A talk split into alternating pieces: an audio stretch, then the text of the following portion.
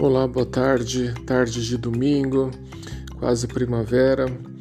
É, e hoje eu convidei a todos para um café um pouco amargo, um vinho um pouco seco, porque o tema é um pouco árido também.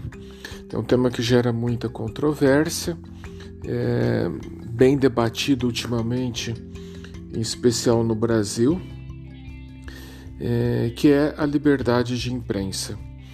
É, mas eu gostaria de ter por base a seguinte situação.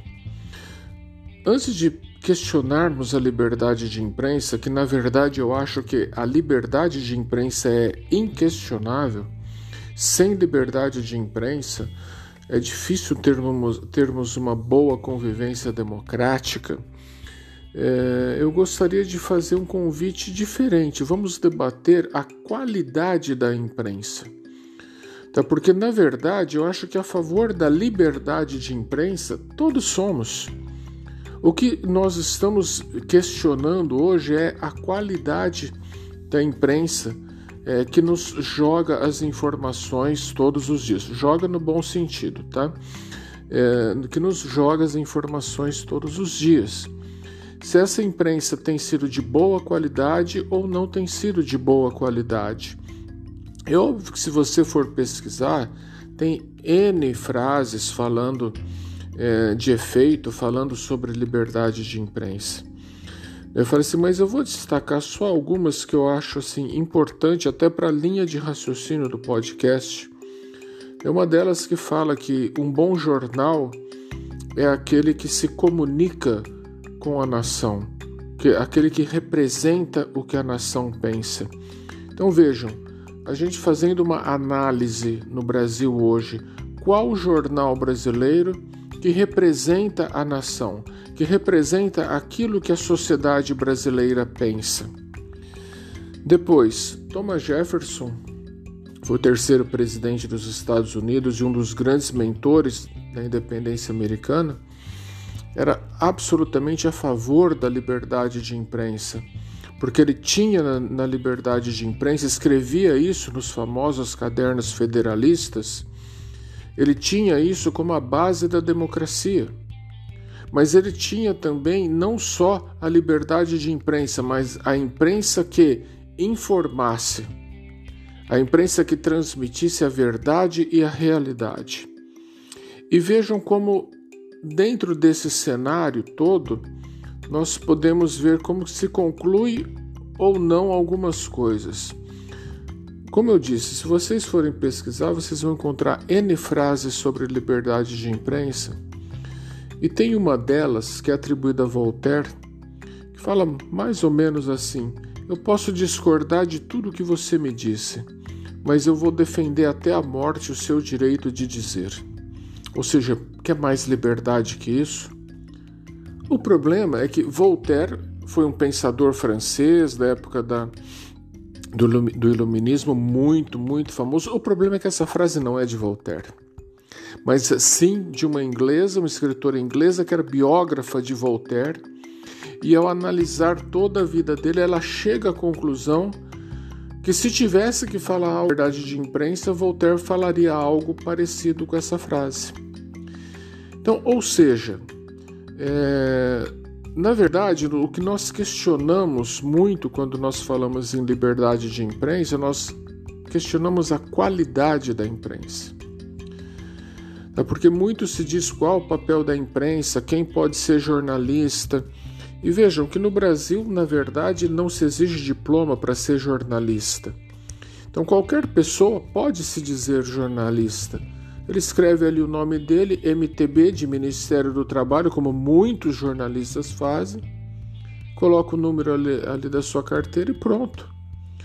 Então, muitas pessoas podem abrir canal no YouTube, é, grupos em, em, redes, em outro tipo de rede social, tá? e se dizem jornalista. E hoje em dia, você com um bom smartphone na mão, e uma boa capacidade de escrita, você tem essa liberdade. Tá? Então, ou seja, é, nós estamos diante de uma situação é, de passagem, né? Eu, eu, eu, diria, nós estamos diante de uma situação onde é, se questiona a qualidade, se, questiona a liberdade. Muitas situações nós já vimos como é, de danos causados por órgãos de imprensa a pessoas, a entidades. Então vejam, quem não se lembra do famoso caso da história de base de São Paulo, onde os donos da escola, uma escola de criança, foram acusados de abuso. É, as crianças, eles foram praticamente linchados. Tá? Um dos homens que chegou a ser preso e condenado, vocês já imaginaram que aquele homem passou na prisão por conta da escola de base? E depois se apurou que eles eram inocentes, mas a imprensa massacrou a escola de base. Quem viveu essa época bem sabe, eram manchetes todos os dias na primeira página de jornal. A vida dessas pessoas acabou, se acabaram as vidas dessas pessoas. E isso não tem reparação. Tá, então aí eu acho que cabe a gente tentar buscar uma linha divisória entre limite de imprensa, entre limite de liberdade de imprensa e a possibilidade de uma reparação também quando esses danos surgem e não são tão raros assim, diga-se de passagem. Por outro lado, sem liberdade de imprensa, muita coisa ficaria obscura, ficaria por debaixo do tapete, digamos assim. Então, a liberdade de imprensa é algo inquestionável. Você falar em limitar a, imprensa, você vai acabar resvalando na censura, na possibilidade de li limitar a liberdade e de impor a censura. A censura, é, ela é uma expressão que teoricamente ela pode ser dividida de duas formas para sintetizar a chamada censura prévia, ou seja, aquela que existe antes da publicação, antes que o jornal, a TV divulgue a notícia. Era o que o regime militar fazia, tendo um censor nas redações de jornais. Agora, depois disso, depois que o jornal publica, eventualmente, se uma pessoa entra com a ação e a justiça determine que se retire aquilo do ar, isso já não é mais censura. Então, eu falei assim: a, a, a situação é diferente. Né? É, é, evidente que esses danos causados na imprensa hoje eles têm uma repercussão e uma valoração muito grande.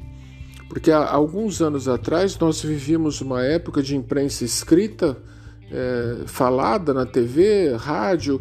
Agora, hoje nós vivemos na era da internet, onde você publica alguma coisa em São Paulo agora, em menos de cinco minutos, aquela notícia correu o mundo e às vezes se torna impossível que se retire aquilo do ar, porque alguém pode ter copiado, alguém pode, vai, pode passar para frente e tudo mais. Tá, então, é, eu, o que eu diria é: a censura, a rigor, é algo indesejável. Mas nós temos que buscar, sim, sempre melhorar a qualidade da imprensa, para que a imprensa deixe de, eventualmente, cometer esse tipo de deslize. Ao mesmo tempo, hoje nós vivemos uma era de internet e vem também aí a lume a era do cancelamento, né? as pessoas que são praticamente apagadas do mundo virtual. E, de novo, eu volto a citar o caso do, do Adriles, do, é, do deputado Kim Kataguiri, que falou que, a rigor, o nazismo não deveria ser criminalizado. Mas vejam a diferença. Ele, os dois no mesmo programa. O Adriles foi praticamente cancelado das redes sociais. O Kim Kataguiri vai sofrer processo no Congresso, vai para o Supremo, volta. Com certeza ele termina o mandato, se reelege, ele vai alegar que tem imunidade parlamentar. Então, ou seja, na, no campo da iniciativa privada, as coisas ocorrem muito rapidamente. Tá? E ocorrem rapidamente sem um limite de poder. Vejam, o presidente dos Estados Unidos teve conta cancelada no, no Twitter. Desde quando, alguns anos atrás, a gente pensaria presidente de um dos maiores países do mundo ter uma conta cancelada? Nunca. Hoje, o Twitter ele mesmo faz por si. E isso gera um efeito tremendo, tremendo, porque ele não depende de ninguém para fazer. E ao mesmo tempo, pensem na seguinte situação que ocorre no Brasil hoje. O ministro Alexandre de Moraes, do, do Supremo Tribunal Federal e do Tribunal Eleitoral, determinou que o Telegram seja retirado do ar. Porque alegando que o Telegram publica coisas que seriam fake news, a critério de quem? E depois, seria, será que o fake news existe só de um lado ou existe dos dois lados ou dos três lados? De quantos lados que forem o envolvimento político? Então, ou seja, são decisões, isso é censura prévia. Tá? O, o que esse ministro Alexandre de, de Moraes fez, na verdade, é uma censura prévia, é uma decisão inconstitucional. O problema aí é que quem vai decidir é o próprio Supremo. Então, ou seja, é uma situação difícil você lidar é, com onde você tem um órgão que decide e é ele mesmo que aprecia a sua própria decisão. Ou seja, nós estamos diante de uma situação de cultura também. Tá? Nós precisamos melhorar a cultura da nossa imprensa, a cultura dos nossos jornalistas. Como eu disse, hoje qualquer um pode se dizer jornalista. Qualquer um, eu estou falando, não é no mau sentido, não. Qualquer pessoa pode se dizer jornalista, em especial com, com smartphone na mão. Tá? Qualquer pessoa se diz jornalista. Agora, ela tem aptidão, ela tem habilidade, ela tem capacidade para isso. Na era da internet, nós vive, vivenciamos esse monte de experts em assuntos mais variados. Vide a pandemia, todo mundo aparecia, um monte de médico aparecia. Não, meu nome é Fulano de Tal, CRM, e falava com a maior autoridade do mundo, de assuntos que ele pouco conhecia. E daí vem aquele ponto que eu falei outro dia a gente precisa distinguir opinião pessoal de uma opinião fundada, técnica, abalizada. Tá? Então, isso vale para a imprensa também. Então, nós já tivemos no passado jornalistas de altíssima respeitabilidade, que quando eles escreviam alguma coisa ou falavam no rádio, na TV, todo mundo parava para ler ou ouvir. E hoje nós já não temos mais isso, porque mesmo o número de faculdades de jornalismo pelo Brasil multiplicou a infinito o número de jornalistas. Então, ou seja, nós precisamos criar uma cultura de bom jornalismo, assim como precisamos criar uma cultura de bons advogados, bons juízes, bons médicos, dentistas, engenheiros tá? Porque o nosso nível cultural abaixou um pouco, por consequência, isso atingiu o jornalismo também. Isso é natural. Então nós precisamos elevar esse nível, modificar um pouquinho a forma de fazer jornalismo para que o, os órgãos de imprensa sejam imparciais, eles mais informem, deixe que, deixe que o leitor forme a sua opinião. Tá? Propor proporcione a informação para que o leitor forme a sua opinião. Tá? Isso é um pouco mais além do que nós estamos acostumados a ver, onde muitas vezes os órgãos de imprensa procuram direcionar a opinião das pessoas.